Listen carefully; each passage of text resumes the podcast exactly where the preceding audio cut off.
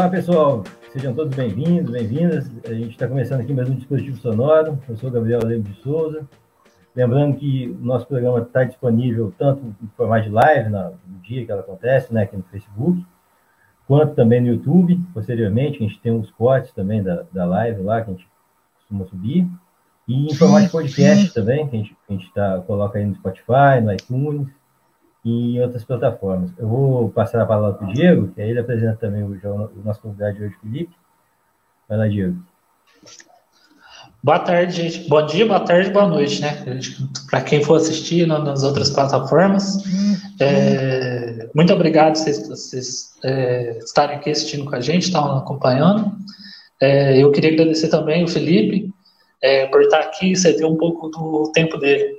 É, boa tarde para você, Felipe. Oh, boa tarde, primeiramente, né, obrigado pelo convite, né, fico agradecido. E, bom, né, pelo menos dar uma apresentação rápida, né, para quem não me conhece, é, me chamo Felipe, eu sou professor e, no caso, né, estudante da, de pós, no caso, na pós-graduação de Física. É, eu tenho um canal no YouTube que eu uso para poder fazer divulgação, né, que é o canal iFísica. Eu estou terminando agora o meu mestrado, seguindo em uma área né, de relatividade geral e gravitação, e grande parte dos vídeos, inclusive, que eu faço divulgação, acabam também tendo uma pegada para esse tipo de área. E, bom, né, vou trocar uma ideia, então, hoje. Felipe, para a gente começar, eu, eu, eu, queria, então, que você, já que é essa área de pesquisa, né, que você está falando, da relatividade geral, da gravidade, o que, o que seria isso, assim, para um leigo, para uma pessoa leiga poder entender?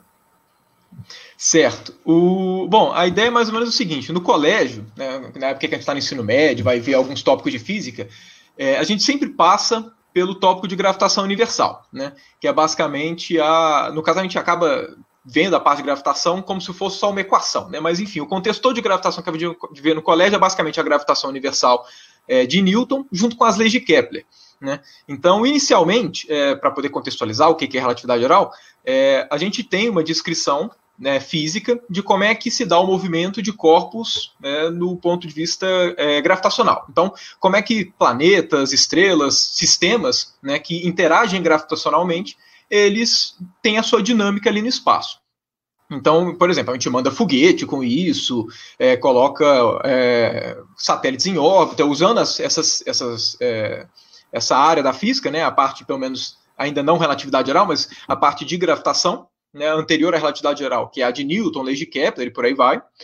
Só que quando a gente acaba percebendo, é, a gente está em uma parte do universo, no né, nosso sistema solar, em que os campos gravitacionais eles são, de certa forma, pouco intensos. Então, quando a gente vai ver, né, quando, a gente vai, tentar aplicar física para a órbita da Lua em torno da Terra, ou a órbita da Terra em torno do Sol, tanto o Sol quanto a Terra não tem um campo gravitacional tão grande assim quando a gente compara com outros corpos que a gente acaba né, estudando no universo. Então, acaba que quando a gente vai querer descrever né, como é que é o comportamento desses sistemas, mais no macro, seja planetas, seja estrelas, né, a dinâmica deles no universo, é, quando a gente tenta descrever esses caras usando a física que a gente conhece do ensino médio, né, que é basicamente as leis de Kepler e a gravitação universal de Newton, elas acabam não dando conta. Então, é, existem alguns problemas de quando os campos gravitacionais começam a ficar muito intensos, né, que acaba saindo, a física começa a ter um comportamento que foge desse limite é, inicial que a gente aprende no colégio, de leis de Kepler e gravitação de Newton. E aí que entra a relatividade geral.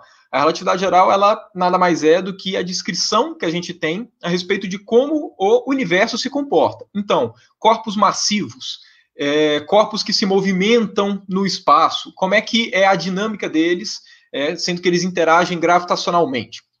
Então, a relatividade geral é basicamente a, é, é, a área da física, a teoria na física, né, de que, que descreve exatamente como é que, como é, que é a dinâmica, né, como, é que é, como, como é que a gente descreve realmente o nosso universo. E, e uma coisa, pelo menos, que faz a, um, um aspecto muito particular da relatividade geral, inclusive, é que o, quando a gente vai analisar, isso é bem interessante, né, quando a gente vai analisar, por exemplo, como é que é a órbita de um planeta em torno do Sol, em torno de uma estrela qualquer, de forma geral, a gente descreve diretamente os corpos. Então, por exemplo, né, e aí que vem, eu digo isso para poder comentar uma diferença, né, não só na, no regime que a relatividade consegue abranger em relação à gravitação é, universal de Newton, mas também como a premissa muda um pouquinho. Então, por exemplo, quando a gente pega um exemplo simples, a Terra em torno do Sol.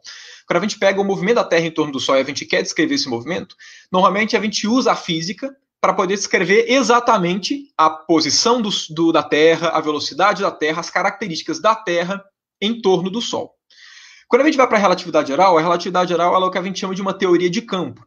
Então, na prática, o que a gente estuda na relatividade geral, quando a gente vai pegar, por exemplo, o planeta Terra entrando em órbita, né, descrevendo órbita em torno do Sol, o que a gente, a gente para de. A, a nossa descrição ela não é mais em torno de, de tentar descrever as características da Terra, e sim como a, o próprio universo se comporta nessa passagem.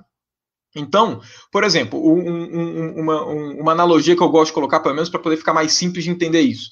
Quando a gente pega uma carga elétrica, por exemplo, um elétron no contexto de eletromagnetismo, toda carga elétrica ela tem um campo elétrico. A gente pode, se, se existe um elétron, por exemplo, andando no, no, universo, andando no espaço, a gente pode usar é, a física para descrever como é que é o movimento desse, desse elétron. Aí tem duas possibilidades que a gente pode usar para poder descrever. A primeira delas é descrever realmente o movimento do elétron, e a outra delas é o seguinte: a gente sabe que o elétron sempre vai ter um campo elétrico relacionado a ele. Então, se a gente souber como o campo elétrico que o elétron produz está se desenvolvendo no espaço, como ele se comporta no espaço, a gente acaba tendo de rebaba, digamos assim, a descrição do próprio elétron, certo? Por quê? Porque todo elétron tem carga elétrica e, portanto, produz campo. Não dá para você dissociar uma carga elétrica do campo elétrico. Então, você pode descrever o movimento de uma carga tanto pela carga em si, né, mecanicamente, quanto estudando o comportamento do campo elétrico que está sempre associado a ela.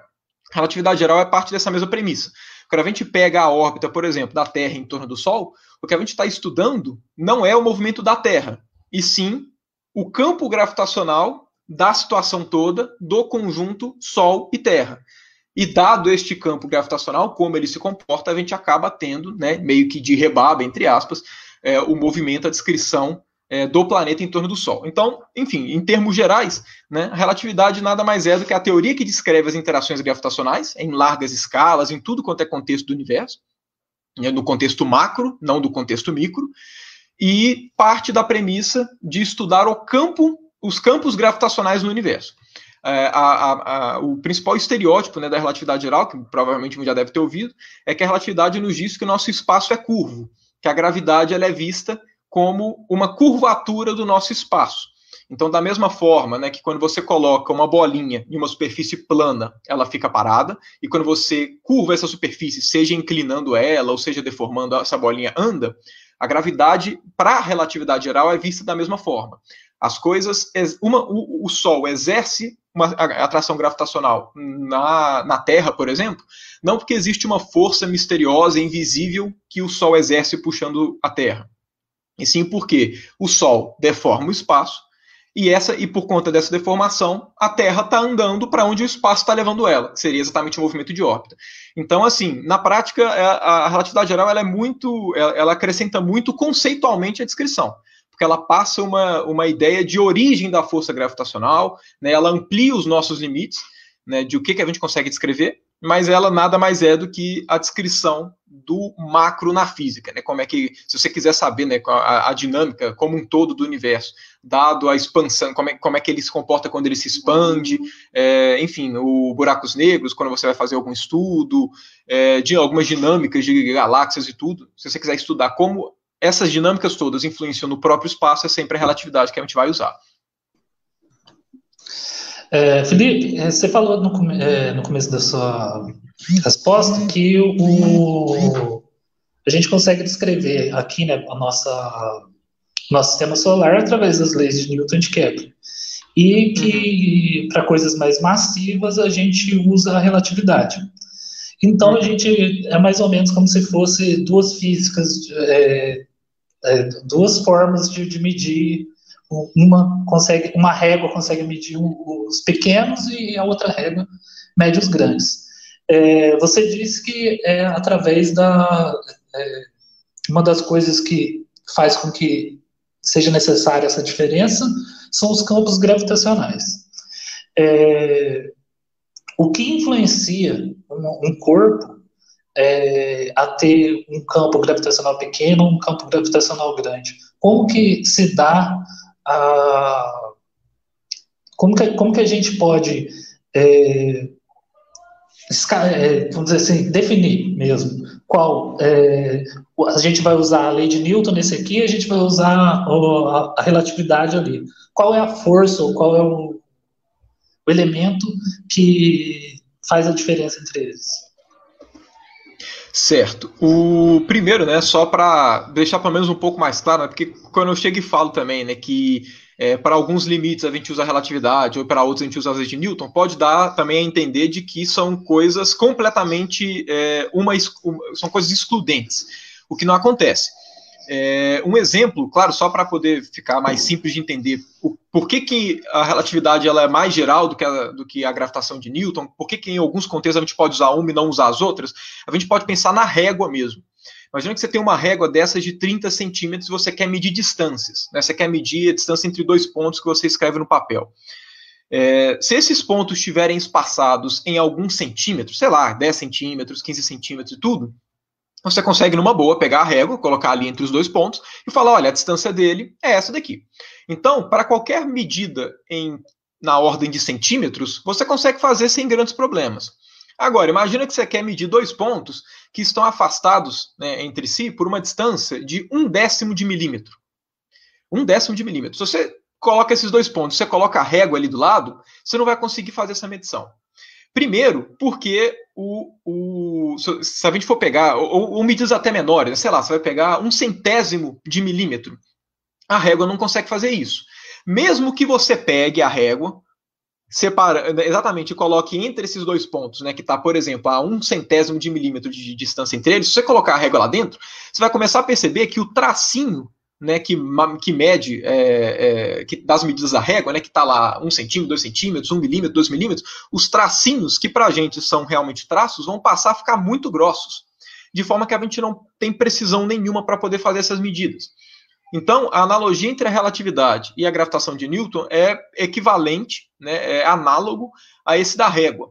A questão é que quando, o, quando os campos gravitacionais são pouco intensos, né, eu estou colocando pouco intenso de forma geral, mas eu vou especificar, mas assim, quando, quando, a gente, quando a gente pega campos gravitacionais não tão intensos, usar a relatividade geral ou usar a gravitação de Newton é idêntico.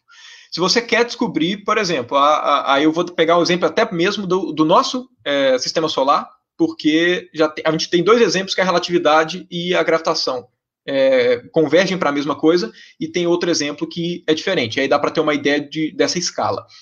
É, quando a gente vai descrever, por exemplo, então, o movimento da Terra em torno do Sol, tanto faz você usar a relatividade, tanto faz você usar a gravitação de Newton. Se você chegar e falar assim, qual que é o movimento da Terra em torno do Sol, e você usa essas duas teorias, ah, você vai obter a mesma expressão, exatamente a mesma, sem tirar nem pôr. O que mostra que, de fato, a relatividade. E, isso, na verdade, é o esperado. Por quê? Porque a gente tem, tem muitos anos né, que a gente usa a gravitação universal para poder mandar foguete. A gente já. É, eu, não, eu, não, me recordo se foi Netuno ou Urano, acho que foi Netuno, foi previsto usando a relatividade. Ah, perdão, per, usando a gravitação de Newton. Então, assim, a gente, já tem, a gente já usa a gravitação há muitos anos.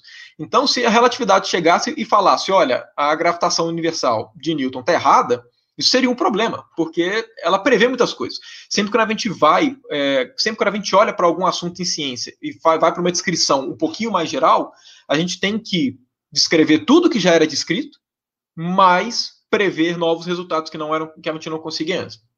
Então, se a gente fosse pegar, se a gente fosse fazer, por exemplo, né, um, um, uma questão de um diagrama, é como se a gente tivesse um círculo grande que fosse o alcance da relatividade geral e uma bolinha pequenininha no, dentro desse círculo grande que é a gravitação de Newton.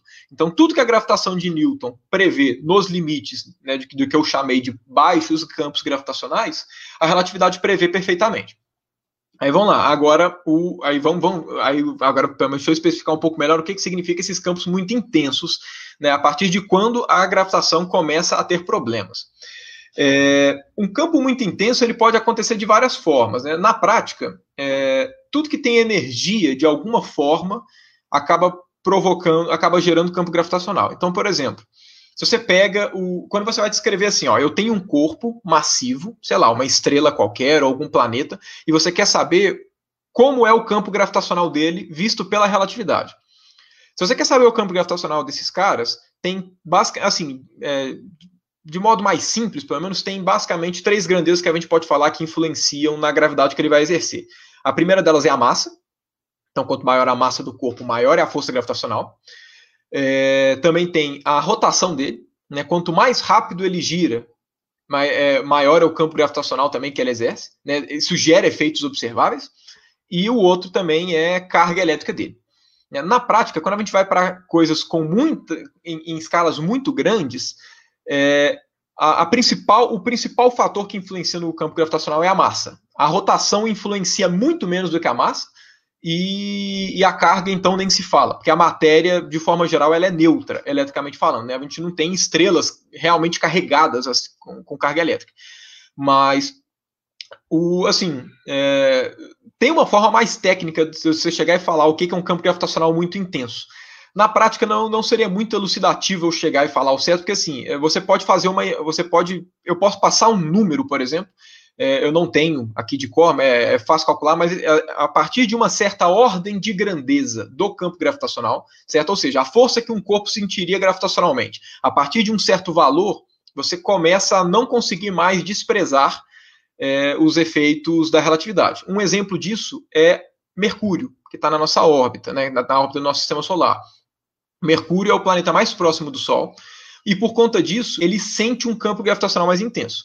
Porque um, um, se, se qualquer corpo que vai orbitar o Sol, por exemplo, quanto mais distante ele tiver, menor, ele, menos ele vai sentir o campo gravitacional, e quanto mais próximo do Sol, mais intenso ele sente. Né? Claro, a, se a massa do Sol aumentasse ou diminuísse, o campo gravitacional também mudaria. Mas dado que a massa do Sol, dado que a massa do sistema que a gente está analisando, da estrela, seja lá o que for, ela tem uma massa constante, Quanto mais próximo, maior é o campo gravitacional, quanto mais distante, menor o campo. Mercúrio está próximo o suficiente do Sol para que a gente já comece a perceber é, desvios da gravitação de Newton. Então, por exemplo, um dos resultados da gravitação de Newton, é, que é uma, uma das leis de Kepler, é que as órbitas dos planetas em torno do Sol são elipses, certo? Que é basicamente um círculo achatado. É, o mais importante, é, elipses são figuras fechadas. Então, ela é fechadinha, né? Ela, enfim, não é uma figura aberta. Quando a gente vai ver a órbita de Netuno, de, perdão, a órbita de Mercúrio, ela não é uma elipse. Ela é quase uma elipse. Quando a gente vai ver a evolução, né, o, o, movimento de, de Mercúrio ao, ao, em torno do Sol, é como se, além do movimento em torno da elipse, a elipse também girasse em torno do Sol, que é o que a gente chama de precessão do periélio. Então, existe, então, na prática, quando você vai ver o movimento de Mercúrio, ele é ele, quando ele vai completar uma elipse, ele não encaixa na mesma posição que ele estava. Então, vocês devem, é, vocês devem é, se lembrar daqueles, daquelas réguas que tem uns círculos que você, que pareciam umas engrenagens, e que aí você coloca o, a, o lápis lá dentro e fica girando e forma aquelas imagens todas é, bonitas né, no papel, é, que dependendo do buraquinho onde você coloca, que não sei se vocês estão é, recuperando né, o, o, o, que eu estou querendo dizer, enfim, aquela reguinha com as engrenagens né, que a gente vai fazer aquelas imagens bonitas, a alta de Mercúrio é, é, é, mais ou menos naquela ideia. Ela vai fazendo como se fosse um, uma, uma rosa, entre aspas, né, uma flor em torno do Sol. Isso porque já é próximo o suficiente para a gente conseguir pegar efeitos gravitacionais mais intensos. A questão é que, grande parte das vezes, assim, se a gente for pegar o nosso sistema solar, esses efeitos são muito pequenininhos. Até Mercúrio, que tem esses efeitos de desvio da, da gravitação de Newton e começa a precisar de relatividade, os desvios são muito pequenos. É, para vocês terem uma noção, é, para que a gente veja realmente, se a gente ficar acompanhando muitos anos, é, a, a, a, a, olho nu é muito pequena a diferença. Se não me engano, é, para vocês terem uma noção, né? Se, vocês se a gente for pegar a órbita de. de se, a gente for pegar a órbita elíptica né, de Mercúrio e fazer uma linha reta entre ele, é, entre o Sol e os dois focos da elipse, que formam a órbita de Mercúrio, ela vai rodando com o passar do tempo, que é o efeito que a relatividade prevê a gravitação não. Ela anda, se não me engano, se não me fala a memória, é esse número, 43 segundos de arco por ano. Ou seja, é, vamos lá, um segundo de arco é são é, 60 segundos de arco são, o, são, é, são um minuto de, é, de arco também, e 60 minutos de arco formam um grau. Então, ou seja, a, a, diferença é muito pequenininha, mas a gente consegue perceber com observações assim mais precisas, né? Mas é, um outro exemplo também, né? Qualquer coisa que a gente o, o, existem, por exemplo, no passado também, quando foram fazer é, observações é, que, é, não ano passado as observações, né, mas que foram premiadas ano passado com o Nobel, né, ano passado o prêmio Nobel parte dele foi por conta de observações relacionadas ao centro da nossa galáxia, de que lá tem um buraco negro. Buracos negros, por exemplo, são corpos que têm um campo gravitacional muito intenso quando você chega perto deles. Então, é, e quando a gente vai ver as órbitas de tudo quanto é sistema, tudo quanto é estrela em torno desse centro da galáxia, que a princípio tem um buraco negro, elas não são previstas pela relatividade, elas não são previstas pela gravitação de Newton, só são previstas se a gente usar a relatividade. Então, ou seja, no nosso sistema solar, a gente tem poucos motivos para pensar em usar a relatividade geral. Inclusive é por isso que a gravitação de Newton foi, tava lá, foi proposta lá nos anos 1600, 1700. A relatividade saiu só em 1900 e nesse meio do caminho ninguém sentiu necessidade da relatividade geral, porque a gente não tinha contexto para isso, certo? Então, o, enfim, o, o a, campos gravitacionais, sempre quando a gente fala campos gravitacionais muito intensos, é sempre relativo a algum valor. Eu não sei falar o valor ao certo aqui com precisão do tipo, a partir de tal valor vai, os efeitos de relatividade são importantes mas existe ali uma ordem de grandeza que a gente passa a ter que considerar, porque senão a gente tem que colocar, porque senão a, a, a gravitação de Newton não dá conta mais de fazer a descrição. Certo. É, Felipe, eu acho que até tem um, tem um exemplo, assim, eu, eu não sei se foi o, o que, que, deu esse exemplo, não lembro, que, que, ele compara como se fosse um colchão, né? Como se o espaço fosse um colchão e houvessem vários corpos em cima desse colchão. Um corpo mais pesado, ele provocaria, um, faria o colchão ficar mais baixo e atrair outros corpos ao redor daquele corpo maior, né? Ele puxaria esses outros corpos. Esse é um efeito similar que a gente consegue ver no, em nível também do universo. É, você até me corrija se eu estiver errado. É, o buraco negro ele seria um, um corpo tão, uma massa tão grande e também com uma rotação também muito em altas rotações, né? Que provocaria uma espécie de buraco nesse, nesse colchão, digamos assim, se eu, tiver, se eu não estiver enganado também. É, aí a, a, minha pergunta é, é, é, mais nesse sentido, buraco negro. É, em termos gerais, como a gente poderia descrever um buraco negro dentro desse contexto que a gente está conversando aqui da, da, da, da gravidade, da relatividade? Certo. O... Bom, é, buraco, buracos negros na prática são um ótimo exemplo para, pelo menos, colocar, inclusive, os limites do que a relatividade se propõe. Porque toda vez que a gente tem alguma descrição na física, seja relatividade, mecânica quântica, ou qualquer área da física, quando você vai utilizar ela para poder descrever algum contexto, a gente sempre tem que ter em mente de que é, ela é útil em um certo regime.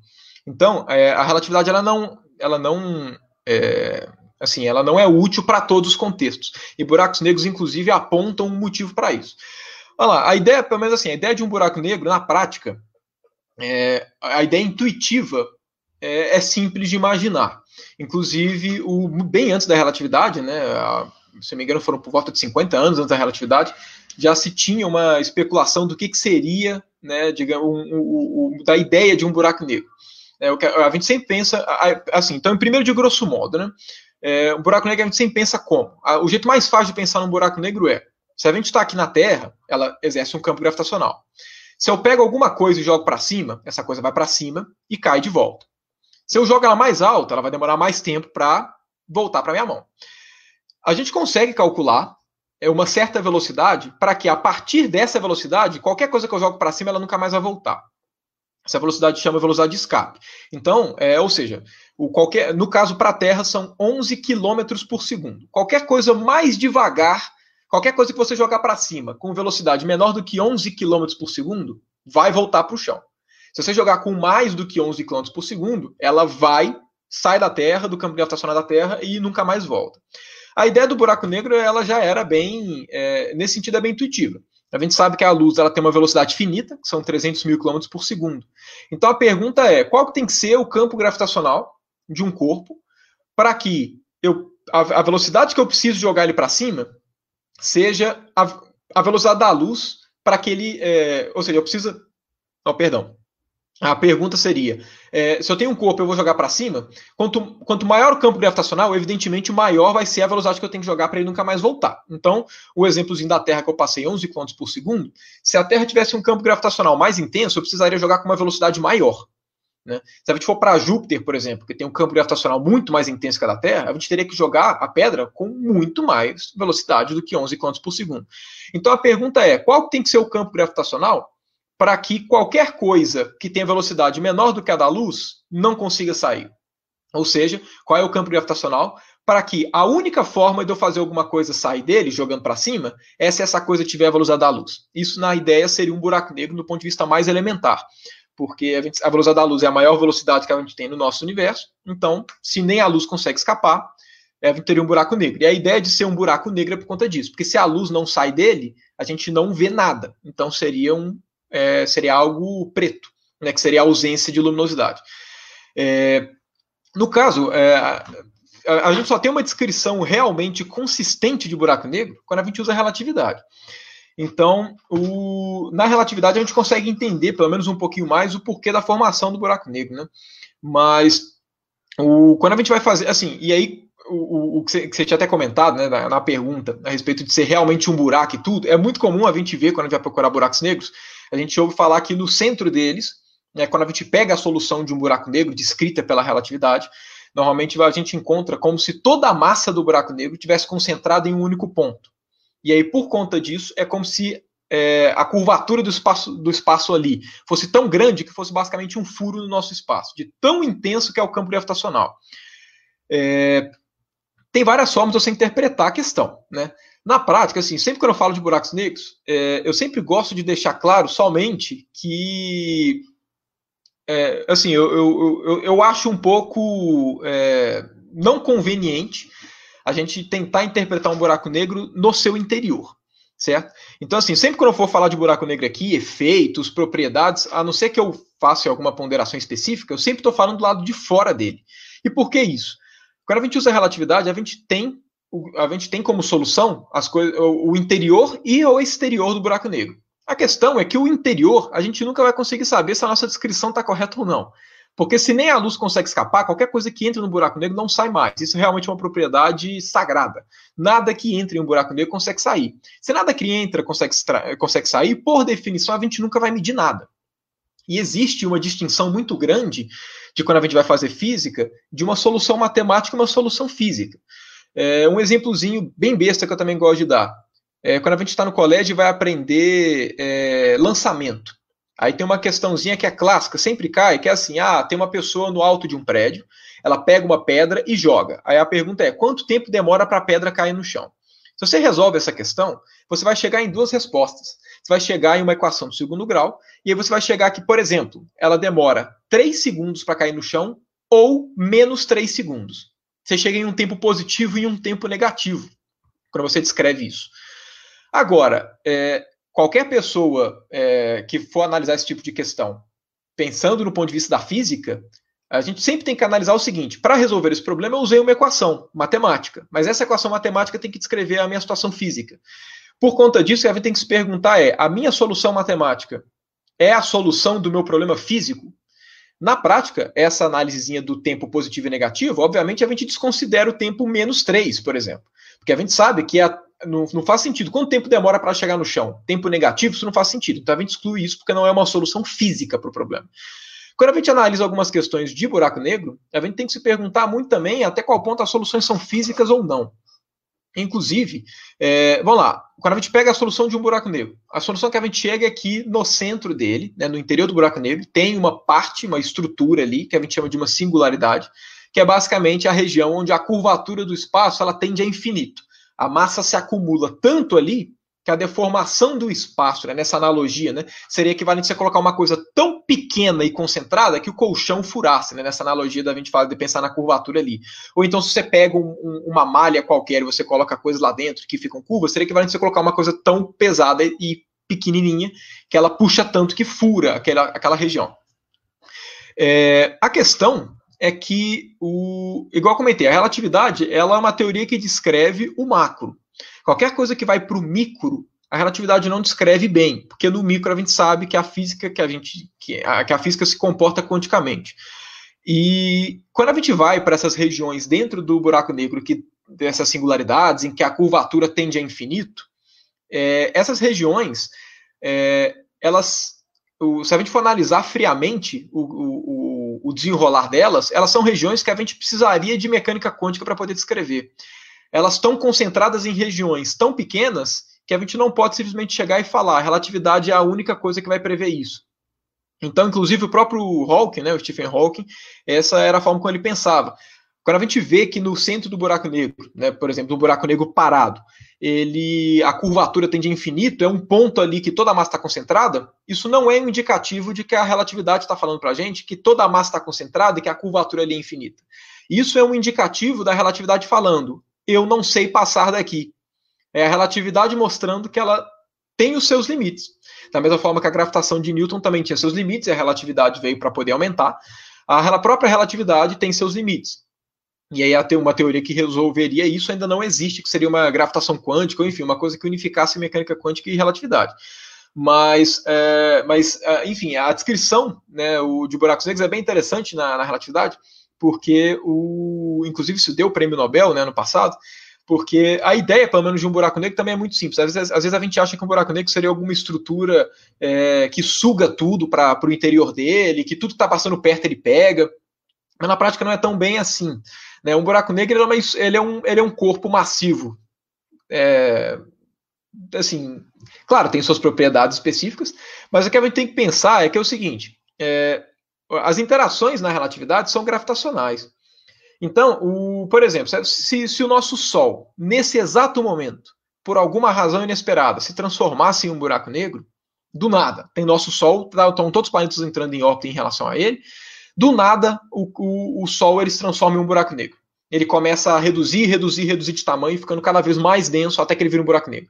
Na prática, a gente não, a não, é claro, a gente ia perceber isso porque ia ficar muito frio e não ia ter mais luz do Sol. Mas se a gente for reparar, se a gente fosse observar o movimento dos planetas em torno do Sol, não ia fazer nenhuma diferença. A órbita da Terra em relação ao Sol, que agora é seria um buraco negro, seria exatamente a mesma. A órbita de todos os planetas seria exatamente a mesma. Por quê? Porque o que gera campo gravitacional é, por exemplo, massa. Não interessa se o Sol se transformasse em um buraco negro ou não. Se a massa dele for a mesma, ele vai gerar o mesmo campo gravitacional. Então não teria diferença. É, o campo gravitacional, nesse sentido, ele suga as coisas pelo mesmo motivo que quando está passando algum, é, vamos supor, tem algum meteorito voando no espaço. Se ele chega perto demais da Terra, algum meteoro, se ele chega perto da Terra, a Terra vai puxar gravitacionalmente e ele cai aqui na Terra. Certamente tem diversos episódios ao longo da Terra de colisões, né, de, de objetos é, do, do, espaço colidindo com a Terra. Um buraco negro puxa, suga o resto, suga os corpos ao seu redor pela mesmo, pelo mesmo motivo que quando alguma coisa passa muito perto da Terra, ela também puxa para poder cair nela, porque tem campo gravitacional. A diferença, na verdade, para o buraco negro, o que gera um, estranhamento, o que dá as características legais do buraco negro, é que como ele é muito, muito, muito denso, né, como a massa dele é extremamente concentrada, a gente consegue chegar muito perto dele, de forma que nessas regiões, aí sim, o campo gravitacional é extremamente grande. E a gente consegue ter alguns fenômenos muito interessantes, como, por exemplo, é, a gente sabe que planetas podem orbitar estrelas. Mas no Sol, ou se a gente pega um buraco negro, por exemplo, se a gente joga luz, luz também consegue orbitar o buraco negro. Existe uma distância que, se você emite luz de forma a orbitar, ela vai ficar lá circulando o buraco negro na boa, de tão intenso que é o campo gravitacional, ao ponto de fazer a, a luz se curvar.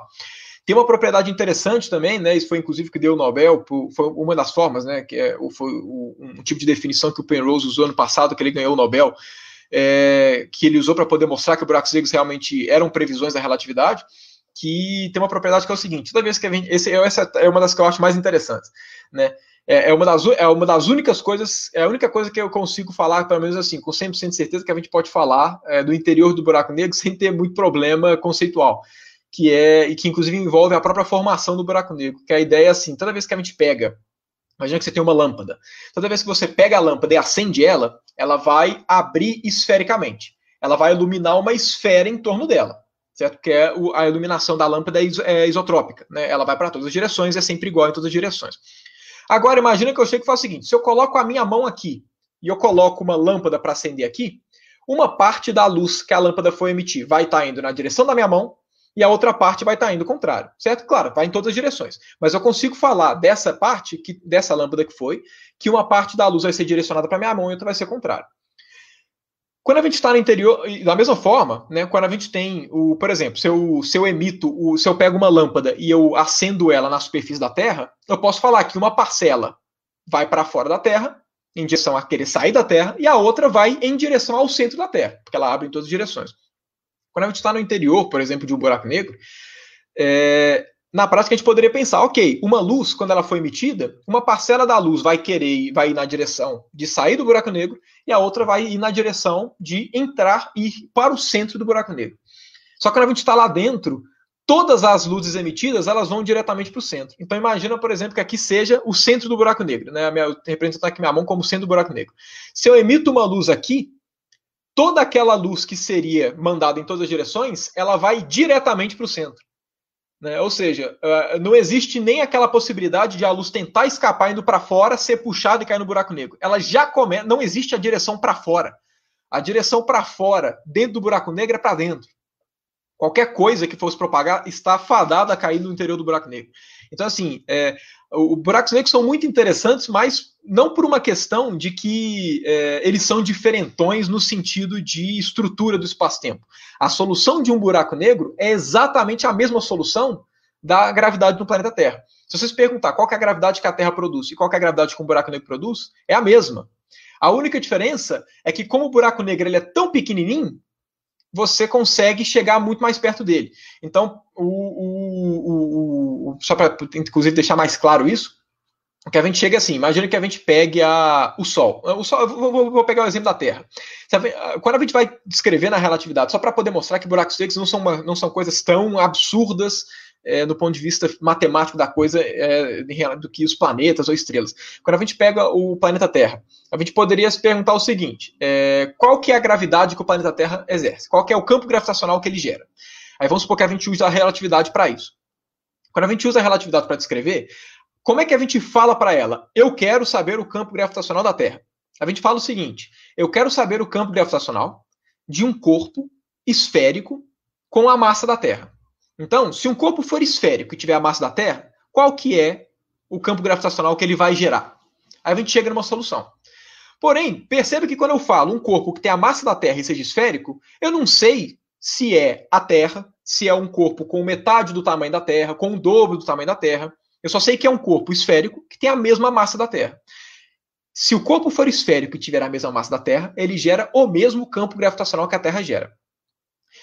Por, e como é, aí beleza, eu tenho essa solução. O que essa solução me diz é que se, a, se toda essa massa estiver concentrada em uma região específica, em uma esfera de um raio específico, esse corpo vai ser um buraco negro. Caso contrário, não vai ser um buraco negro. Então, por exemplo, peguei a solução do campo gravitacional da Terra. Eu sei que a Terra tem 6.370 quilômetros de raio, certo? Uma esfera de 6.370 quilômetros. Então, Significa que essa, o campo, a solução que eu peguei do campo gravitacional gerada por um corpo com a mesma massa da Terra, se eu quiser descrever a gravidade da Terra, o que eu faço é essa solução que eu determinei, ela é válida desde que eu considere a, distâncias a partir de 6.370 quilômetros. Ah, se tiver um corpo com 10 quilômetros de, de raio, certo? Um, um, corpo com a mesma massa da Terra e 10 quilômetros de raio.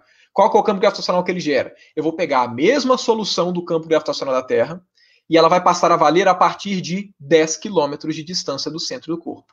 Então, assim, a única diferença entre o buraco negro e a Terra é a região que a massa está concentrada.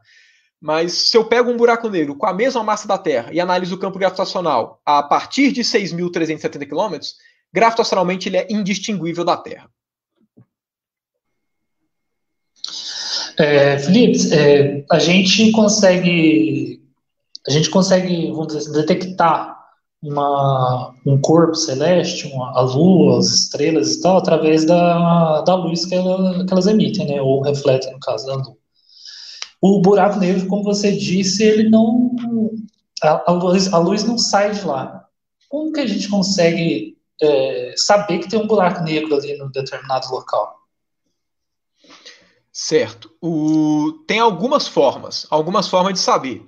É... A primeira delas, assim, a... apesar de buracos negros não é, nada sair dele ou e por conta disso ele não conseguir nem emitir luz nem refletir luz, é, a gente, a gente é, consegue é, a gente consegue observar os buracos negros pelo, pelo seu campo gravitacional. Então, alguns efeitos interessantes. É, o primeiro deles, normalmente é, buracos negros eles não ficam não ficam sozinhos no universo. Os, normalmente buraco, todo buraco negro foi formado de alguma forma, né? foi formado por algum processo. é muito comum, muito comum, que uh, existam nuvens de poeira em torno do buraco negro. Pelo, isso pelo, pela forma com que, ele é, com que ele é formado. Quando o buraco negro é formado, ele, ele, ele, era uma, ele é uma estrela que esgotou o combustível dela, e aí ela vai implodindo até se transformar em buraco negro. Quando ela vai se transformar em buraco negro, no meio do processo de implosão, as pressões são tão grandes que, ela, que, é, que acontece uma explosão, que a gente chama de supernova, né? e aí aparece depois no meio um caroço que virou um buraco negro. Então, de forma geral, quando um buraco negro se forma, existe muita matéria no entorno dele. A matéria, normalmente, quando vai cair no buraco negro, devido a, é, assim, nada é, no universo é totalmente simétrico, sempre tem alguma assimetria. Essas assimetrias fazem com que, os cor, com que essa poeira, essa matéria que tem em volta do buraco negro recém-formado, quando caia nele, adquira alguma rotação. Então, for, se vocês forem procurar né, no, no, Google, qualquer coisa do tipo, normalmente o buraco negro, se você jogar lá buracos negros, você sempre vai ver alguma imagem com uma nuvem é, de matéria, de poeira, girando em torno dele. Essas nuvens vão girando cada vez mais rápido à medida que se aproximam dele, e a fricção dessa da matéria nessa, como o campo gravitacional é muito intenso, né, as fricções sofridas por essa poeira em torno do buraco negro fazem com que ela esquente a tal ponto que ela emita luz.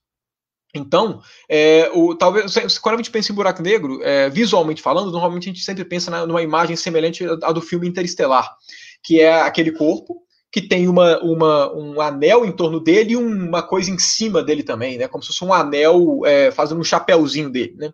Que na prática é um efeito gravitacional. Mas, é, então, assim, a primeira forma da gente detectar o buraco negro é por conta disso. Buracos negros sempre estão com nuvem junto. Normalmente nuvens de poeira, que emitem luz e não só luz, emitem também raio-x, né? Emitem outras, emitem tudo quanto é frequência, né? E a gente acaba percebendo uma das formas de se detectar buracos negros é exatamente por conta é, da matéria que está em torno dele. É, acaba sendo detectável. Segunda forma que a gente tem de ver isso, né? Vamos supor que por algum acaso é, ok, aí eu estou levando nesse meu primeiro exemplo, eu levei em conta que a gente vê o buraco negro por conta de outras coisas, né, que emitem luz no lugar dele. Agora vamos supor que por algum acaso o buraco negro está isolado no espaço certo? Assim, é, não tem nenhuma matéria em torno dele, não tem nada em torno dele que permita que a gente consiga ver ele por emissão de luz dessas outras coisas. Tem duas formas de detectar. A primeira foi da mesma forma que detectaram um buraco negro no centro da nossa galáxia. Porque quando a gente apontava o telescópio para a região onde a gente sabia que seria o centro da galáxia, a gente via um punhado de estrela que estava fazendo uns movimentos de muito doidos, bem, bem atípicos, em torno de uma região que não tinha nada. Então, Cravente apontava, inclusive, o, o é, uma pesquisa, é, enfim, o, o, quando a gente vai pegar o, o, prêmio Nobel, eles têm um artigozinho que eles colocam um artigo de divulgação para que pessoas que não sejam da área consigam ver os resultados que geraram aquele prêmio Nobel. O do ano passado mesmo, né, 2020, é, um dos prêmios Nobel, um, um, é, foram três pessoas que ganharam, duas delas foi por conta de do, da observação desse buraco negro no centro da galáxia, e eles colocam as medidas experimentais. Então, o que era evidente era, tem um monte de estrela fazendo umas órbitas muito malucas em torno de um lugar que não tem nada. Absolutamente nada. Você ia, olhava para lá, não tinha luz saindo de lá, não tinha micro-ondas, assim, não tinha raio-x, não tinha nada. Quando eu falo luz, né, interpretem não só como luz visível, interprete como qualquer onda eletromagnética. Então, ou seja, ali a gente tem uma região, e, e, dado as órbitas que eles fazem em torno dessa região, a gente consegue estimar a massa do que tem lá dentro. Por quê? Porque o formato das órbitas depende do corpo que está fazendo esse movimento de órbita, né? depende do corpo que está puxando o cara que está fazendo o movimento de órbita. Então, essa é a segunda forma. Eles pegaram essas diversas estrelas e ficaram observando ao longo, se não me engano, foram de 10, 16 anos, ficaram observando as órbitas delas. E todas as órbitas de todas as estrelas, é, e não é uma ou duas, não, é realmente um punhado de estrelas, estavam orbitando o mesmo ponto que não tinha nada, e todas elas orbitando o mesmo ponto. E todas elas batiam com um corpo com a mesma massa ali no meio, que era uma massa que, que dada a região onde esse corpo deveria se encontrar, que era o que a gente estava verificando, e dada a massa dele, só poderia ser um buraco negro. Por quê? Porque tinham corpos que, faz, que chegavam muito perto né, desse, desse ponto no qual estavam orbitando, muito, muito perto. Então a gente sabe que, nesse caso, os buracos negros não poderiam ser maiores do que essas órbitas. Porque se eles fossem maiores que essas órbitas, os planetas, as estrelas simplesmente cairiam no buraco negro. Se elas não caem é porque o buraco negro está no interior da órbita. Então a gente tem um tamanho superior, um, um, limite superior de tamanho, e a gente tem a massa dele pelas órbitas. A gente consegue então estimar a densidade e a gente viu que tinha que ser um buraco negro. Não tem outro corpo que tenha essa descrição. E a outra forma de se observar é, vamos supor, ah, então vamos lá, as, é, eu estou dando duas situações, três situações. A primeira delas, né, que eu citei da nuvem emitindo luz, a gente percebe os buracos negros pela luz né, que a poeira em torno emite. Aí vamos supor que não tem então a poeira, né, para emitir luz. Aí eu falei dessa parte das órbitas, né, das órbitas dos corpos, dos corpos em torno.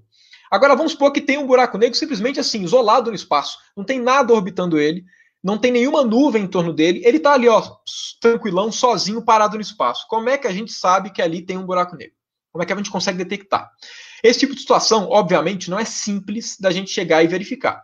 A gente não tem uma forma da gente chegar e falar assim: olha, vou começar a buscar buracos negros. Nessa situação, que não tem nada orbitando e, e tal, porque eles não emitem nada. O que a gente consegue fazer é apontar para regiões e falar: nessa região tem um buraco negro ou não? Que é pelo que a gente chama de efeito de lentes gravitacionais. É, hum, o efeito de lentes gravitacionais é o seguinte: é, a gente sabe que o, enfim, os buracos negros, eles, assim como qualquer outro corpo, deformam muito deformam o espaço, só que, é, enfim, fazem com, faz com que, inclusive, a luz né, faça, faça curvas no espaço, só que os buracos negros fazem isso de forma mais intensa. Então, a ideia é o seguinte, imagine que essa minha mão seja um buraco negro, e a gente está aqui analisando ele. Certo? Tá aqui, aqui essa minha outra mão aqui, a gente está na Terra, analisando o buraco negro. Na prática, como é que eu faço para saber que aqui tem um buraco negro? Tem duas opções. A primeira delas é se aqui atrás tivesse uma coisa muito luminosa, porque aí a luz passaria, ficaria vazado só no buraco negro e a gente observaria. Mas de forma geral isso não acontece. Então o que acontece? A gente sabe que o, a gente sabe que o nosso universo ele tem galáxia, estrela para tudo quanto é lado. Então, se a gente está aqui analisando esse buraco negro, a gente sabe que, obviamente, atrás dele tem galáxia, tem estrela, muito para trás. Agora, olha só. Imagina que eu pegue, então, é, então, olha lá, aqui está o buraco negro. Imagina que aqui, então, tem alguma galáxia. Essa galáxia, ela está emitindo luz, naturalmente. Se ela está emitindo luz, ela está emitindo para tudo, quanto é lado. Inclusive, ela vai emitir luz em direção ao buraco negro, né, e nas suas proximidades. O campo gravitacional do buraco negro é tão intenso que a luz que uma galáxia emite aqui, uma parcela dela vai passar bem perto do buraco negro na parte superior dele. O campo gravitacional do buraco negro é tão intenso que essa luz ela vai dar uma curvada. Então, ela estava vindo para cá, ela dá uma curvada e chega aqui. Da mesma forma, essa galáxia também vai mandar luz por baixo, porque ela manda para todas as direções. Então, a parcela da luz ela vai ser mandada perto da parte de baixo do buraco negro, que por conta né, dele deformar o espaço e tudo, vai fazer com que essa luz mude a sua trajetória e venha aqui para outro lado. Então perceba que a gente que estava. Então perceba aqui, com o buraco negro aqui e a gente aqui na Terra está recebendo a luz da galáxia que estava aqui de trás, vindo tanto por cima do buraco negro quanto por baixo do buraco negro. Então aqui na Terra, a gente percebe, quando a gente vê esse buraco negro, a gente percebe primeiro a mesma galáxia aqui em cima e aqui embaixo, e a gente consegue saber que é a mesma por quê? Verificando a luz que vem dela. Né? Galáxias têm uma certa composição e tudo, e a gente consegue detectar se a galáxia é a mesma ou não.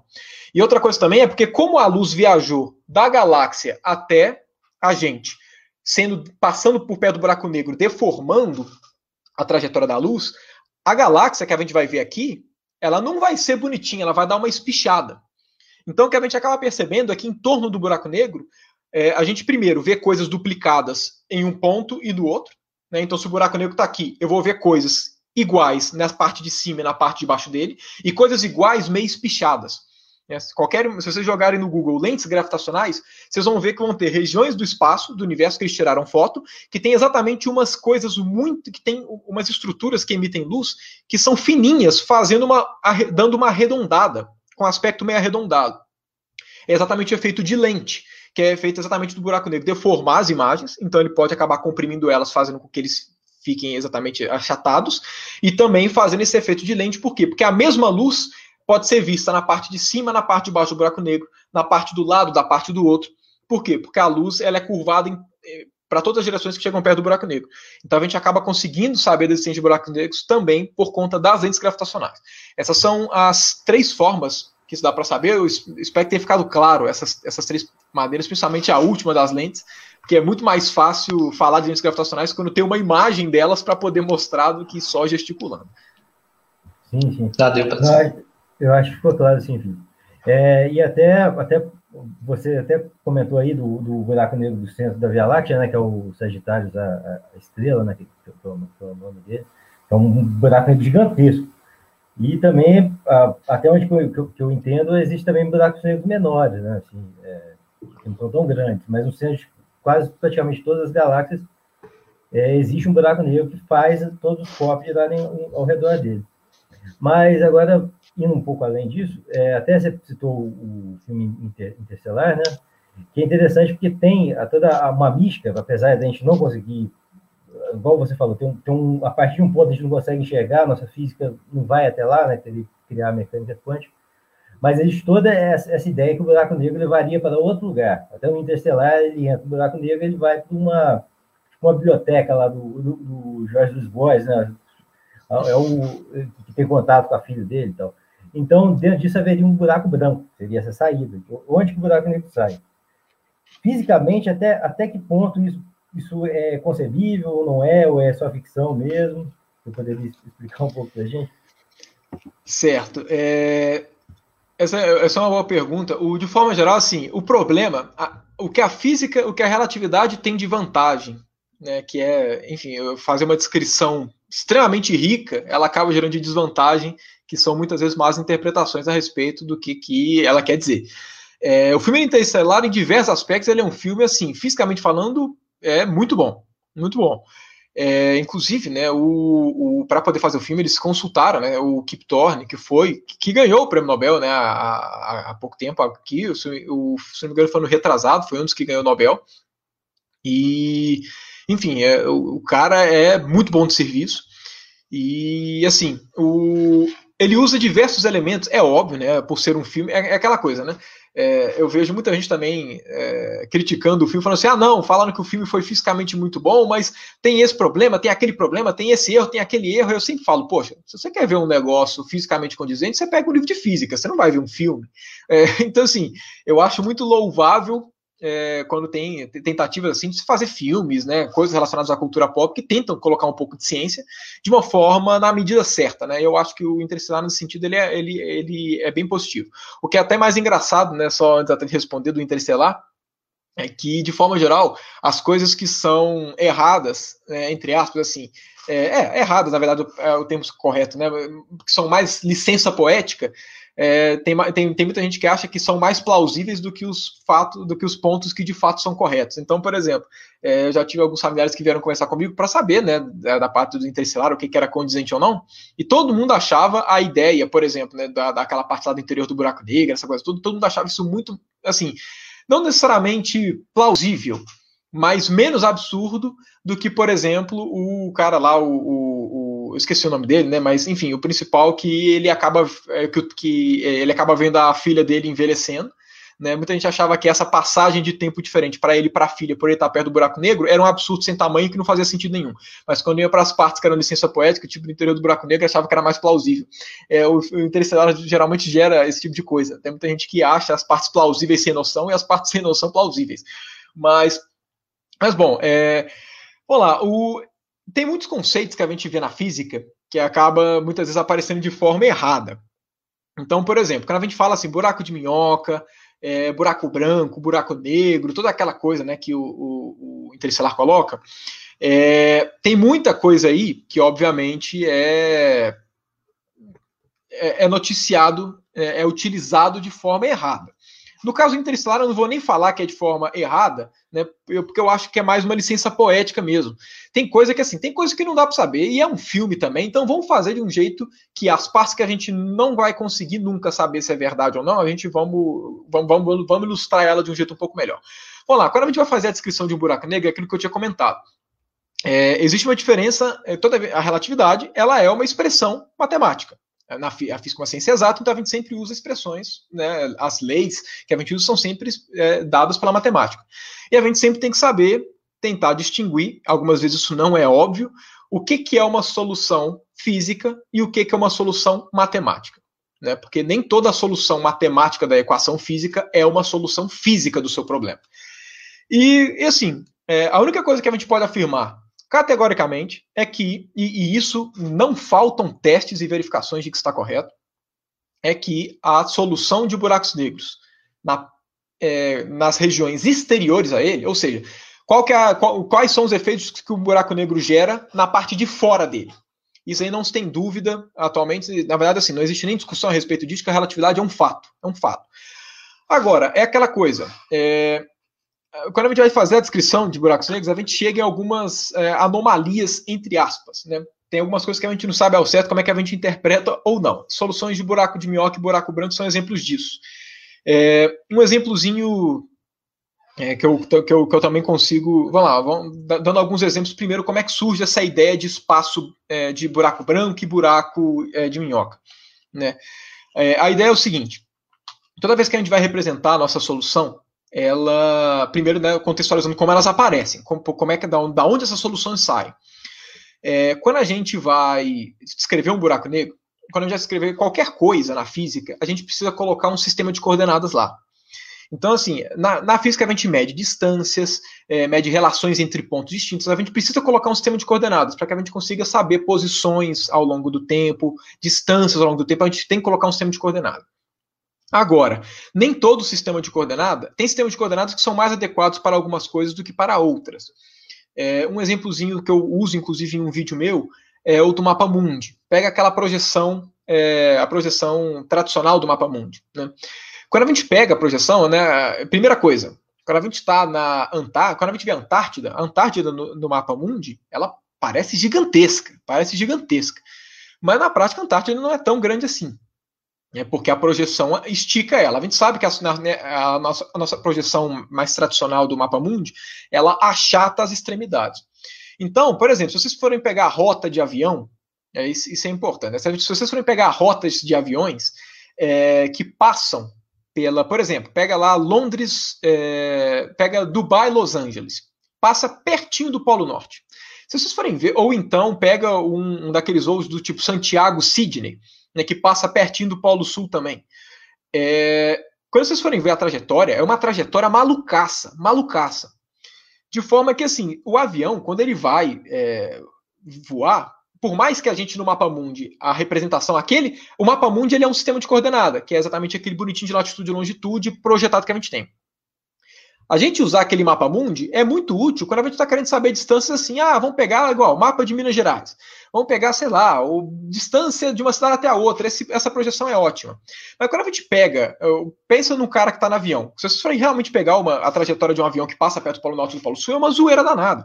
Aquele, esse sistema de coordenado dessa planificação é horrível para ele. Mas não significa que a trajetória malucaça que ele fez, ela tem problemas. Só significa que ela é muito esquisita porque a gente está usando um sistema de coordenada baseado no mapa mundi planificado daquele jeito muito ruim. Então, toda vez que a gente vai fazer uma descrição, é, por exemplo, quando a gente fazer a descrição de buraco negro, na parte exterior dele, normalmente a gente usa um sistema de coordenadas que é mais prático da gente trabalhar.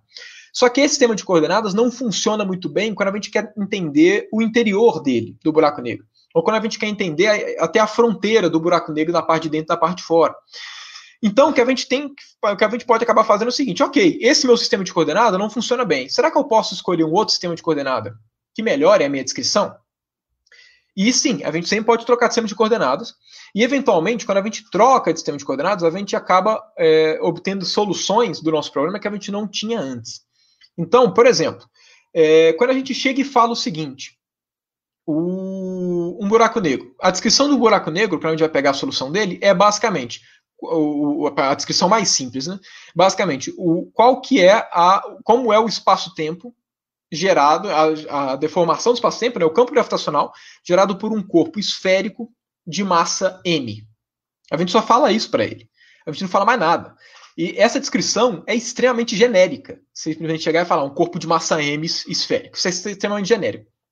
Então, quando a gente vai pegar é, as soluções que são condizentes com a matemática do problema, primeiro de tudo, a gente chega numa região do lado de fora do buraco negro que é igual ao que a gente tem mesmo. Quando a gente vai descrever, é, aparecem aí, além do buraco negro, aparece uma outra estrutura que é o que a gente chama de buraco branco.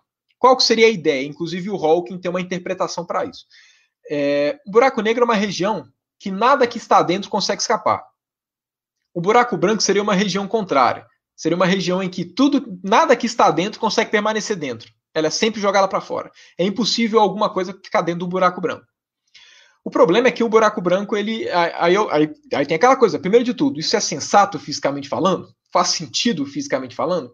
E já de cara, depende do como você interpreta. Se você for pegar o buraco branco simplesmente como a estrutura que ele aparece, né, que é exatamente um corpo que manda tudo para fora, ele tem, é, eu, eu, tinha comentado, né, que o interior do buraco negro gente tem uma estrutura que a gente chama de singularidade, que é exatamente aquele ponto que dá, que é como se a curvatura fosse infinita, esse trem todo.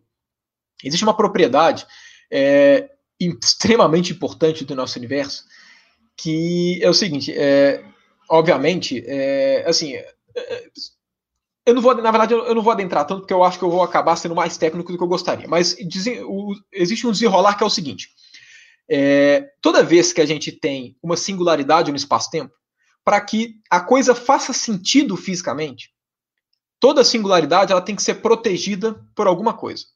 Então, vamos lá. O, o, o, ela tem que ser protegida para que pessoas de fora não consigam vê-la. É, toda vez que isso acontece, a gente dá o nome disso de buraco negro. Então, buraco negro é basicamente o quê? Tem um ponto do universo que é problemático, que é essa singularidade no centro dele, mas um buraco negro não gera problemas para o universo. Por quê? Porque existe o buraco negro que protege. Então, é, se você quiser ver a singularidade, você tem que entrar no buraco negro. Mas se você entrar no buraco negro, já era, você não consegue sair, então já era. Isso significa que esse ponto problemático do espaço-tempo, ele não interfere o lado de fora não interfere. Quando a gente tem um buraco branco, essa singularidade ela não é protegida por nada. Qualquer pessoa consegue ver essa singularidade. É o que a gente chama de uma singularidade nua. O problema é que singularidades nuas elas acabam com todos os aspectos sensatos que a gente tem do universo. Então, assim, a gente tem aquela noção de que é, tempo é uma grandeza que só passa para frente, é, a gente tem algumas noções de que a gente pode sempre interpretar a evolução do nosso espaço como sendo um conjunto é, de espaços com tempo bem definido. A gente, assim, a gente tem uma noção de tempo realmente compatível com o que a gente espera fisicamente. Quando você coloca singularidades nuas, que seriam, por exemplo, um buraco branco, é, fisicamente falando, seriam problemáticas. Então, é, primeira coisa que é, então, ou seja, de cara, um buraco branco não seria uma solução sensata do espaço-tempo né, pensando estritamente falando do que, do que, que é um buraco branco, que é exatamente uma região em que nada consegue é, ficar lá dentro. Seria equivalente a, a, um buraco branco nada mais é do que uma região em que a, a, o campo gravitacional ele é repulsivo.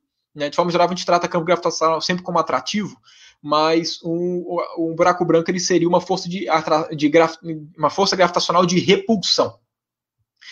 E, enfim, isso gera, geraria diversos problemas. O, o Hawking, o, apesar disso, tem uma maneira de você tentar interpretar fisicamente buraco branco.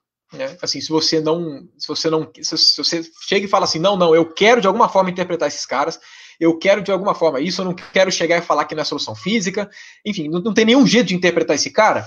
E tem uma forma, o Hawking coloca isso, que é que, que aí vem, né, também é relacionado com o que eu mexo, que é, é, enfim, o, o Hawking foi um dos físicos que evidenciou que buracos negros possuem comportamento termodinâmico. E uma das propriedades da termodinâmica básicas é que, assim, toda termodinâmica ela é definida para estados de equilíbrio. Então, para a gente poder definir temperatura, a coisa tem que estar no equilíbrio térmico, para a gente poder definir temperatura de um sistema termodinâmico. E buracos negros têm comportamento termodinâmico, isso é um fato tem comportamento termodinâmico. Uma propriedade importante dos buracos de, de qualquer sistema termodinâmico que está em equilíbrio térmico é que é o seguinte: de forma geral, é, vamos supor, quando eu chego, coisas que estão em equilíbrio, fisicamente falando, elas se comportam igual quando o tempo passa para frente ou quando o tempo passa para trás. Então, por exemplo, se eu chego e pego uma bolinha e deixo ela parada, se eu filmo ela parada e te mando essa, essa, essa filmagem, você vai falar, beleza, é uma bolinha parada. Se eu te mando essa filmagem com o tempo passando de trás para frente, você não vai ver nenhuma anomalia. Da mesma forma, se eu pego essa bolinha e faço ela rolar em uma certa direção e filmo, se eu fizer ela, se eu, se eu te mandar o filme normal, o vídeo normal, ou ele de trás para frente, você não vai ver nenhuma anomalia. Por quê? Porque ele indo para a bolinha indo para um lado ou indo para o outro é uma coisa plausível. Por quê? Porque as bolinhas têm equilíbrio certo? Na física a gente sabe que mecanicamente equilíbrio é não estar acelerado. Agora, se eu pego uma, um, uma bolinha qualquer, jogo para trás e filmo ela caindo no chão, se eu passo para você esse vídeo ao contrário, na hora você sabe que tem problema. Por quê? Porque vai ter uma coisa saindo do chão e vindo aqui na minha mão. Isso não é sensato, porque esse sistema não está em equilíbrio. Então, uma das formas fisicamente de você caracterizar sistemas em equilíbrio é a descrição dele com o tempo passando para frente e passando para trás tem que ser equivalente. Então, é, todo sistema tem equilíbrio, não tem diferença se você analisa ele com o tempo passando normal ou com o tempo rebobinado. Quando você vai analisar, e a gente sabe que buracos negros têm comportamento termodinâmico. Quando você vai analisar um buraco branco, é, se, você pega o se, você, se você pega um buraco negro, a solução do buraco negro, e inverte o tempo, faz o tempo passar de trás para frente, ele vira a solução de um buraco branco. Da mesma forma, se você pega um buraco branco e você inverte o tempo dele, ele se transforma numa solução de buraco negro. Então, um buraco branco pode ser interpretado como um buraco negro com o tempo passando de trás para frente. E fisicamente falando, buracos negros têm comportamento termodinâmico e é possível definir estado de equilíbrio para eles. Então, isso, uma forma de você interpretar os buracos brancos é, fisicamente falando, é que eles seriam, na verdade, a mesma coisa que buracos negros. Por quê? Porque um sistema em equilíbrio fisicamente falando, o tempo passando para frente ou o tempo passando para trás são coisas equivalentes. Então seria só uma outra forma de você interpretar um buraco negro. Seria só para que você tivesse uma equivalência. Porque se você tem um buraco negro no seu espaço, seja só o buraco negro, se você faz o tempo passar para trás, ele vira um buraco branco. Se você tem um buraco branco e um buraco negro, você faz o tempo passar para trás, ele continua tendo um buraco branco e um buraco negro. Então, ou seja, você mantém a simetria do problema.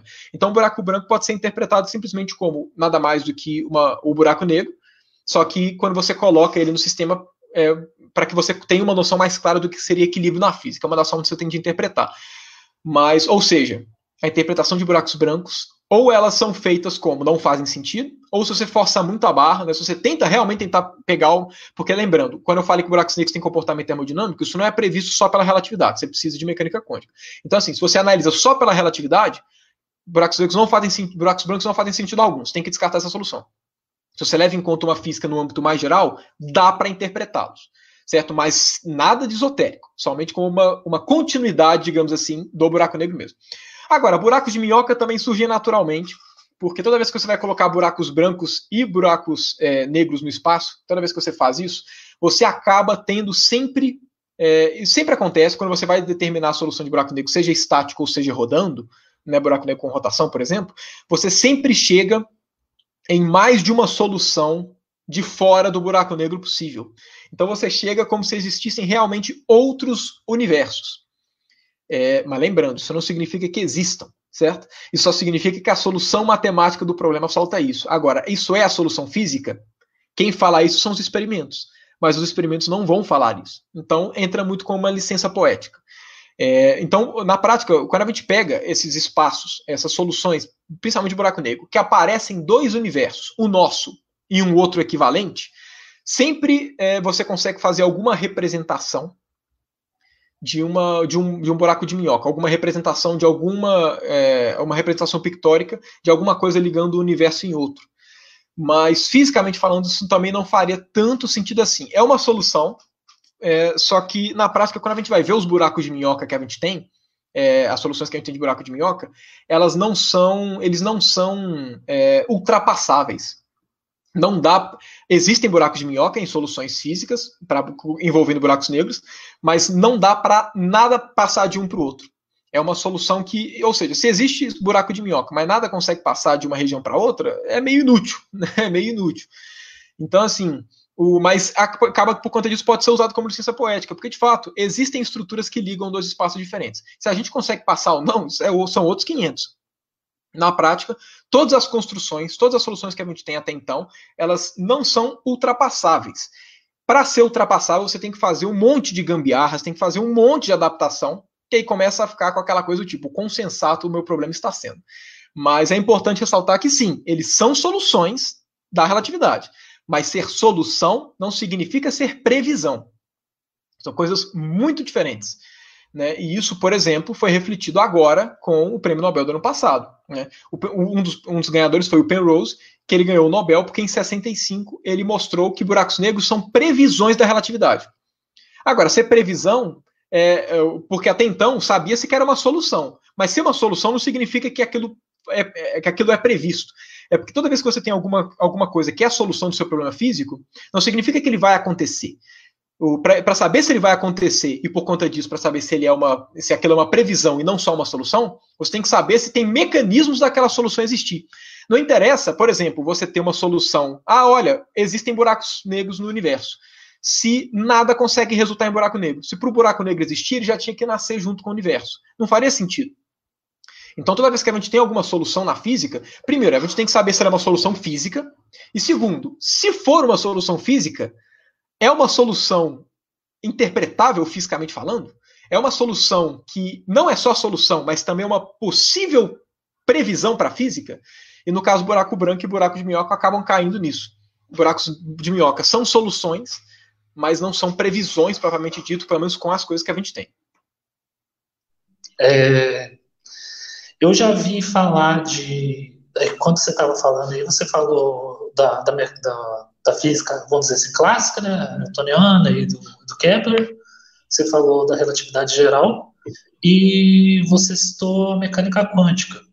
É, eu já vi reiki quântico, já vi coach quântico. Eu queria saber do que se trata a mecânica.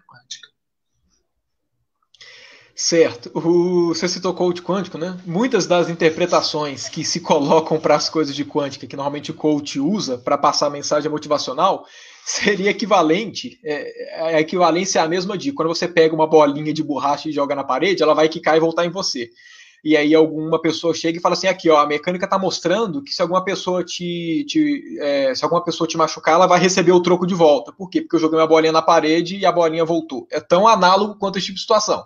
É você pegar uma situação dessa que não tem nada a ver com questões motivacionais e querer transformar a coisa, né?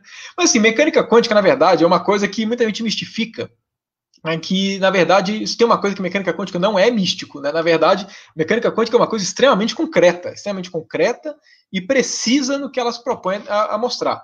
É, quântica nada mais é do que, é, quando a gente vai fazer, igual eu comentei, é, antes a gente tinha, até um tempo atrás, era só mecânica clássica, e à medida que há necessidade, a gente percebe que a gente precisa de uma descrição maior da física do que a gente consegue fazer. Igual existiram alguns exemplos, é, como, eu deu, como eu falei, a situação do, do, da órbita de Mercúrio, que a gente percebe que a, que a gente precisa da relatividade porque a mecânica newtoniana não era suficiente. Quando a gente vai estudar uh, o microscópico, a gente começa a perceber que isso, que a, a mecânica clássica ela não é suficiente. A gente precisa de uma outra coisa para poder descrever o microscópio o microscópico.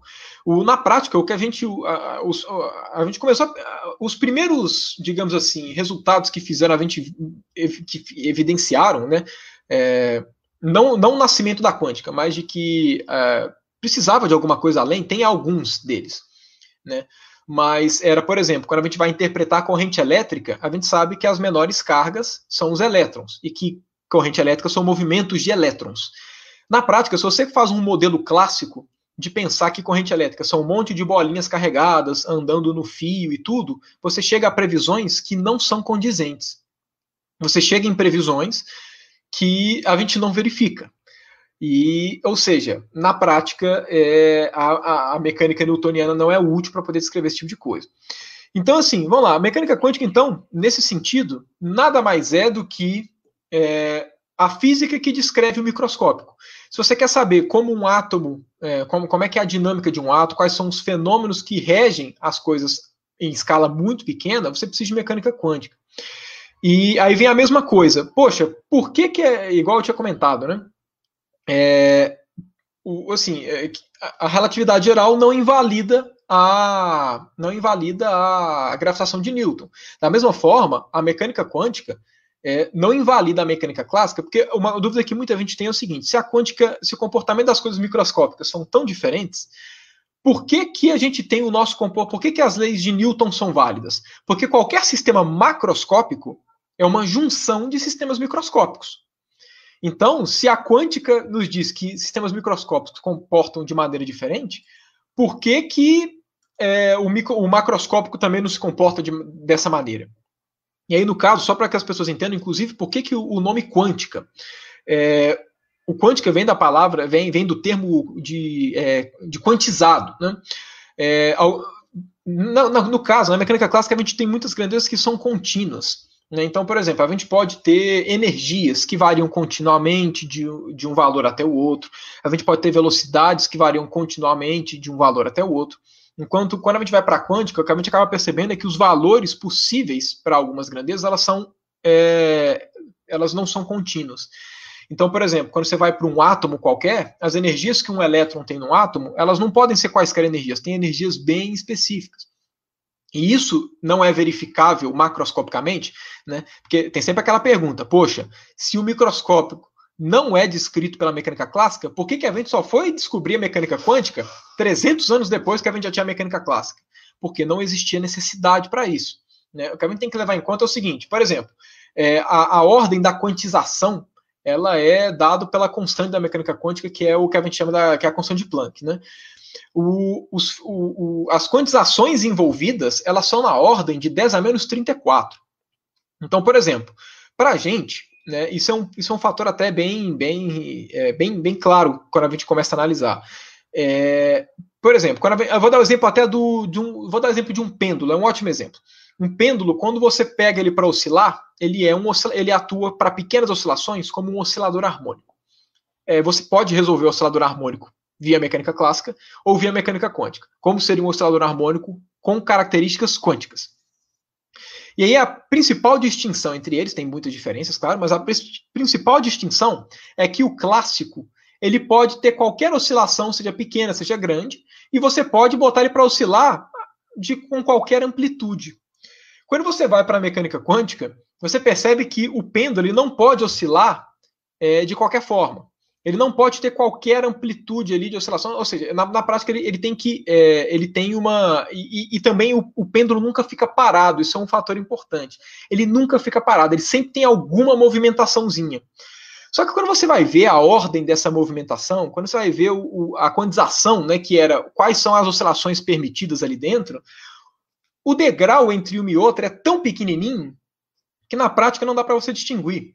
Seria equivalente a você fazer. É, um, um outro exemplo bom que tem para poder fazer isso é: se você pega um, um, um lápis qualquer e risca o papel, para você o, o, grafite ele tá todo, a parte onde o grafite pegou tá toda em cinza. Mas se você pega um microscópio e aponta para essa parte onde tem a, o grafite, a gente vê que tem um monte de imperfeição. A gente vê que tem um monte de região que o grafite não pegou, só que elas são pequenininhas. Ou seja, os aspectos pequenininhos, nesse caso, eles acabam, eles acabam sendo perceptíveis em grandes escalas. Mas, na, assim, na prática, a mecânica quântica só serve para isso. Né? Então, assim, só entre aspas, né? porque com isso a gente faz coisa para caramba. Mas o, o, ponto importante é que, assim, qualquer coisa que você for ouvir que coloque o nome quântica, que não envolve em descrição de sistemas atômicos, ou subatômicos, é, é bobagem. É bobagem. Muita gente, inclusive, também, assim, é, uma coisa que acaba, a maior parte dos misticismos com mecânica quântica, eles surgem por conta de um aspecto em específico, que é o que diferencia, né, é, conceitualmente a mecânica quântica do resto, né, pelo menos na, nas suas características. E isso realmente é uma das coisas que, inclusive, me incomodam muito na forma como é interpretado. Acontece o seguinte, e essa é uma das coisas também é o que dá o tchan para a quântica, que é assim, quando você vai fazer uma medição de um sistema físico clássico, você sabe, é, dado, por exemplo, vamos lá, eu, eu tenho uma, um exemplozinho básico aqui. Eu vou pegar uma pedra e vou jogar ela, fazer um lançamento com essa pedra até ela cair no chão. O que acontece é o seguinte: é, vamos supor, vamos lá, eu joguei a pedra e vamos supor que eu saiba exatamente, olha, eu joguei ela com qual velocidade? Vamos supor que eu tenho todas as características de como a pedra foi lançada. É, o que a mecânica clássica nos diz é que quando eu jogo a pedra, se eu sei a velocidade que ela tá, e eu sei e, e eu sei exatamente em, aonde que eu joguei ela, assim, ou seja, na hora que ela saiu da minha mão, qual que era a posição que ela estava e qual que é a velocidade que ela tá. Eu sei falar com precisão todos os pontos da trajetória que esse cara vai cair. Eu sei que ele vai descrever uma parábola, vai fazer tudo bonitinho como a mecânica clássica nos diz. O ponto importante da mecânica clássica é que é o seguinte: imagina que na hora que eu jogo essa pedra, a mecânica me fala o seguinte: olha, ela vai atingir o chão, por exemplo, a 10 metros por segundo. Se eu for lá medir, eu vou realmente verificar: olha, ela caiu a 10 metros por segundo, realmente. É, porém, eu não preciso medir. além disso, ela vai me falar: olha, é, antes de você medir esse 10 metros por segundo quando a pedra cai no chão, antes dela cair no chão, vamos supor, no ponto mais alto da trajetória dela, ela vai ter 5 metros por segundo. Em tal ponto, ela vai ter 7 metros por segundo. A, a, mecânica, ela nos passa qual que vai ser a velocidade e a posição da pedra em todos os pontos da trajetória. Eu não preciso medir cada um daqueles pontos para saber que eles estão lá. Eu sei que, por mais que eu não meça a velocidade dessa pedra que eu joguei em cada ponto da trajetória, a mecânica newtoniana ela me fala qual vai ser em cada ponto da trajetória.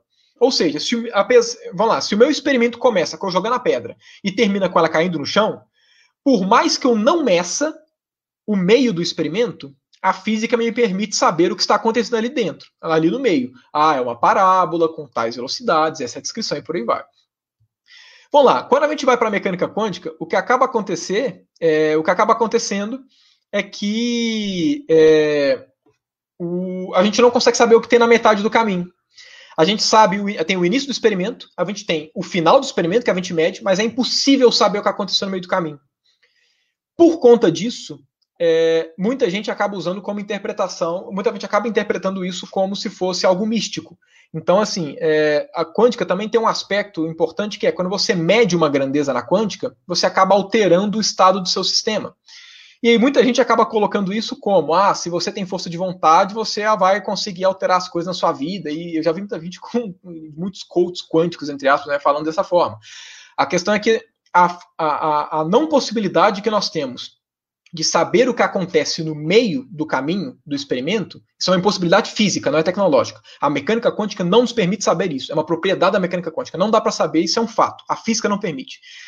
Aí muita gente interpreta esses resultados como se fosse alguma coisa mística que desse essas propriedades para a mecânica quântica. E acaba gerando um monte de problemas, acaba gerando um monte de charlatão com questões envolvendo mecânica quântica. Então, assim, quântica serve para uma coisa muito específica, né, que é prever o comportamento de sistemas microscópicos. Faz isso com perfeição. Toda 80 tem um, tem um levantamento inclusive que 80% das tecnologias geradas atualmente envolvem conceito de mecânica quântica no seu desenvolvimento. Tudo que envolve eletrônica moderna usa princípio de mecânica quântica. Só para ter noção, tudo que envolve transistor, por exemplo, envolve questões de mecânica quântica. E você não vai encontrar nenhum aparelho, nenhum aparelho perto seu que não tenha nenhum transistor. Então, assim, é, é extremamente importante mecânica quântica, ela é extremamente técnica, não tem nada de misticismo, extremamente concreta e faz previsões completamente bem fundamentadas. Não tem nada que envolva pensamento, nada que envolva mensagens positivas. Então, assim, é uma coisa extremamente técnica. Seria equivalente, igual eu falei, a falar que, ah, igual a terceira lei de Newton, que para toda ação tem uma reação, é uma coisa falar que. É, enfim, que você não pode falar que, que, que, enfim, que como se isso fosse refletir a forma como a gente tem que tratar as pessoas, é, não que a gente não tenha que tratar os outros bem, sempre temos que tratar os outros bem, mas a terceira lei de Newton não, não, nos diz sobre o nosso comportamento com as pessoas. Não é um do tipo, não faça bobagens, porque senão ela volta para você. A terceira lei de Newton é para sistemas mecânicos, faz previsões para isso. Qualquer interpretação além disso é você por conta própria e não é o que a física diz. Certo. É, e eu já, já ouvi falar, é, é, mais uma dúvida, assim, é, que, que, que a, no caso a mecânica quântica e física quântica são coisas diferentes, né? Na verdade, são a mesma coisa. A gente usa nomes diferentes. É. Assim, quando a gente fala física quântica, a gente, na, na, na, maior parte das vezes, abrange uma. uma é, na prática é a mesma coisa, mas é porque quando a gente fala mecânica quântica, normalmente a, é, a gente usa para poder distinguir a, a parte da quântica mais bem fundamentada matematicamente de todo o desenrolar desde o nascimento até a estrutura que a gente tem hoje. Mas na prática é a mesma coisa. Sim. Deixa uma pergunta aqui da, da Isadora Siqueira é, Cososino. É, sobre a matéria escura, a física teve algum avanço ou continua no mesmo ponto? Bom, depende como você interpreta avanço. Uhum. É, se avanço quer dizer como. Se, se, você interpreta avanço como ter uma noção de o que, que é matéria escura, qual é a origem da matéria escura, o que, que é de fato, aí não teve avanço. Agora, em questões de evidência que ela, evidências que ela existe e o comportamento dela sendo verificado, isso a gente já tem, eh, com o passar do tempo, bastante coisa. Então, assim, é o tipo de coisa que a, a gente não sabe a origem, a gente sabe como colocar no universo. Então, assim, não sei o que é matéria escura, não sei o que gera, não sei por que existe. Essas questões mais fundamentais, opa, menor ideia. Agora, eu sei colocar ela na descrição e pegar os, os as, as é, e pegar o, o, as medições que a gente realmente verifica, né? E ver os resultados aparecendo de acordo com as medições. Então, nesse sentido, não teve avanço em saber o que, que é de fato. Mas agora, saber comportamento e descrever melhor, aí teve. Eu ouvi falar, até o Marcelo Glazer, eu ouvi falar uma vez que, que ele tem a, a esperança de que, e durante a vida deles, ainda cheguem a, a desvendar um pouco mais da, da matéria da energia escura, assim, né? energia escura.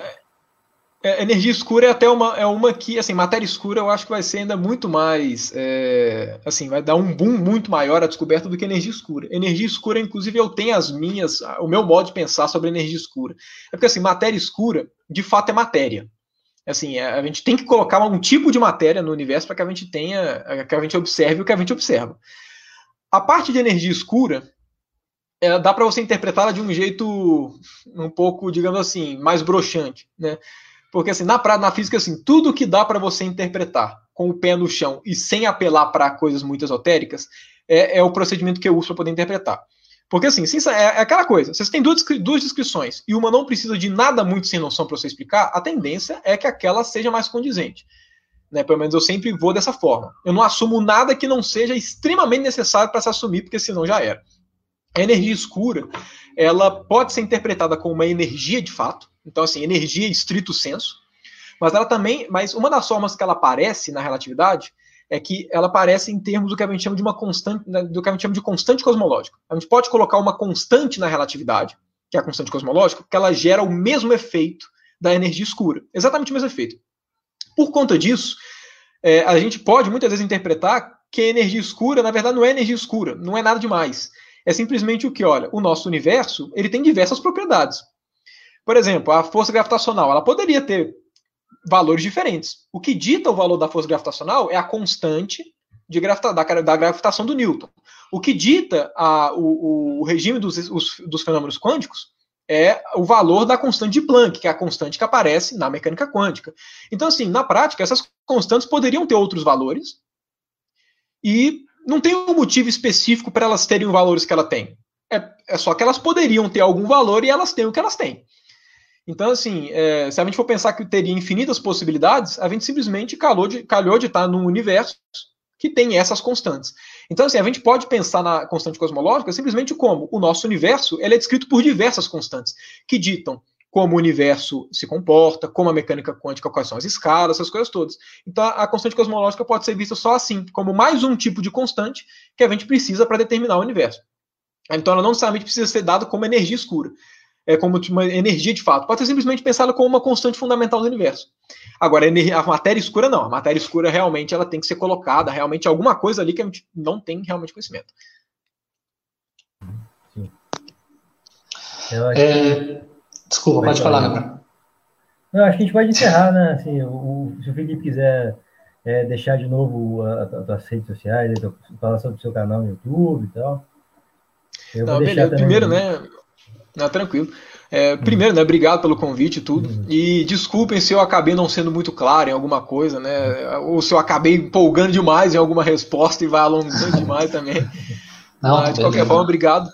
Obrigado pelo convite, né? Fico muito feliz sempre fico, eu sempre acho muito positivo ser chamado para falar de física, né? É um assunto, pelo menos, que eu sempre gosto de falar.